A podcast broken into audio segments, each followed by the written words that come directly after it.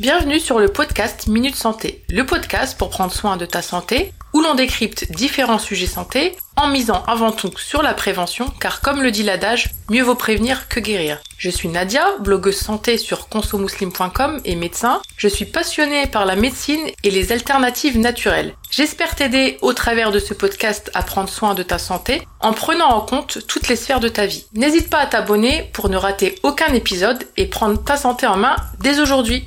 Dans ce nouvel épisode du podcast Minute Santé, je vais vous donner quelques conseils pour votre sommeil si vous travaillez de nuit ou en horaire posté. Ce sujet m'avait été demandé par un abonné sur Instagram. Le travail de nuit a une incidence sur le sommeil, entre autres. Il est donc primordial d'avoir une hygiène du sommeil et de vie optimale pour éviter les troubles du sommeil et leurs conséquences. Dans la première partie de cet épisode, on va voir ensemble les effets sur la santé du travail de nuit, puis dans la seconde partie, on verra quelques conseils pour les travails de nuit ou en horaire posté. Avant cela, comme d'habitude, je vais lire un petit commentaire qui m'a été laissé sur Apple Podcast par Abdellatif et qui me dit Contenu très intéressant, continue comme ça.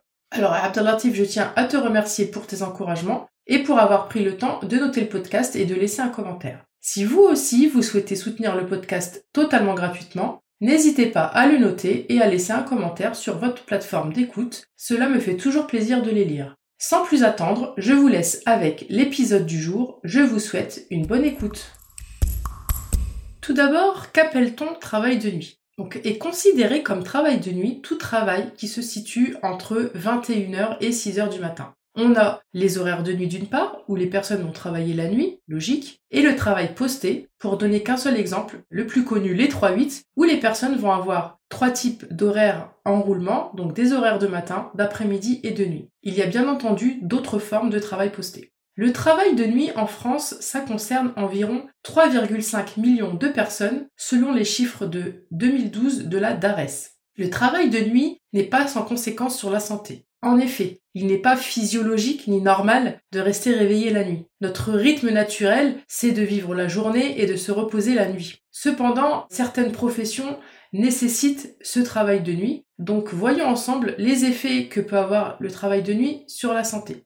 Le travail de nuit, il peut tout d'abord impacter sur le sommeil et donner des troubles du sommeil sur le moyen ou le long terme, qui peuvent du coup se manifester par, par exemple, des difficultés d'endormissement, des réveils précoces, des difficultés à maintenir un sommeil assez long, comme celui de la nuit en fait, donc des durées de sommeil plus courtes, un sommeil de moins bonne qualité, tout ceci aboutissant à une dette de sommeil chronique avec ses conséquences comme la somnolence, la fatigue chronique, l'augmentation du risque d'anxiété et de dépression, une baisse de la concentration et de la mémoire, entre autres.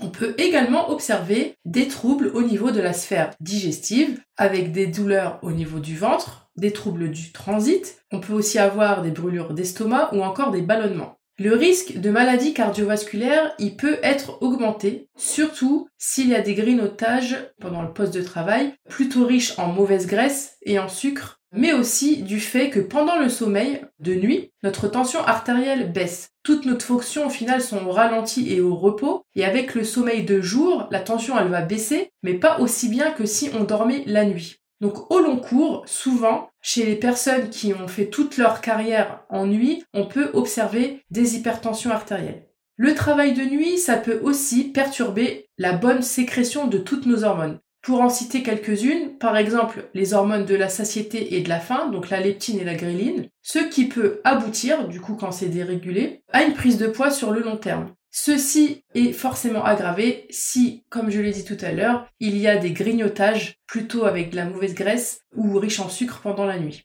Chez les femmes, il y a un risque plus important de cancer du sein quand on travaille de nuit. Le travail posté est d'ailleurs classé probablement cancérogène par le cirque. Cela a également des répercussions bien entendu sur la vie sociale. Donc soit les gens se reposent la journée, et c'est ce qui doit être fait, hein, mais du coup ils ne vivent plus en phase avec leur famille. Soit ils vivent leur journée comme s'ils n'avaient pas travaillé la nuit. Plein de personnes font ça, et surtout les femmes, et ont ainsi une double journée.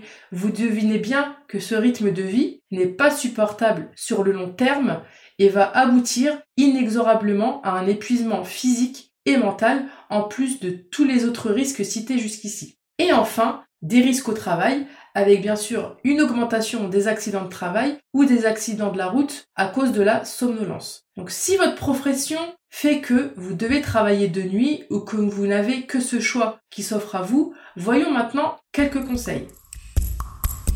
Sachez tout d'abord que votre employeur a des devoirs. Par exemple, il est censé respecter 11 heures de repos entre deux périodes de travail. Et petit aparté, pour les femmes enceintes qui travaillent de nuit, vous pouvez demander à passer sur un poste de jour pendant la grossesse. Et je vous le conseille très fortement d'ailleurs car le travail de nuit peut perturber le bon déroulement de la grossesse. Aparté terminé, donc premier conseil, en rentrant de votre poste de travail, veillez à être le moins exposé possible à la lumière du jour pour favoriser votre sommeil. Donc pour cela, mettez des lunettes de soleil les plus opaques possibles sur le trajet du retour à la maison. Deuxième conseil, afin de garder quand même un pseudo-rythme normal, surtout au niveau des repas, Prenez une petite collation avant d'aller vous coucher. Ça peut être très léger, comme un fruit ou un œuf, enfin peu importe, juste pour avoir un semblant de petit déjeuner. Si vous avez faim, bah, prenez votre petit déjeuner habituel, mais veillez quand même à avoir plutôt un petit déjeuner protéiné, mais pas trop lourd pour pas gêner votre sommeil. Troisième conseil, après cette petite collation, allez directement vous coucher, le plus vite possible. Pas de télé, pas d'écran, direction le lit. Dans l'idéal, il ne faudrait pas beaucoup de temps entre l'heure à laquelle vous avez quitté et l'heure où vous allez vous coucher.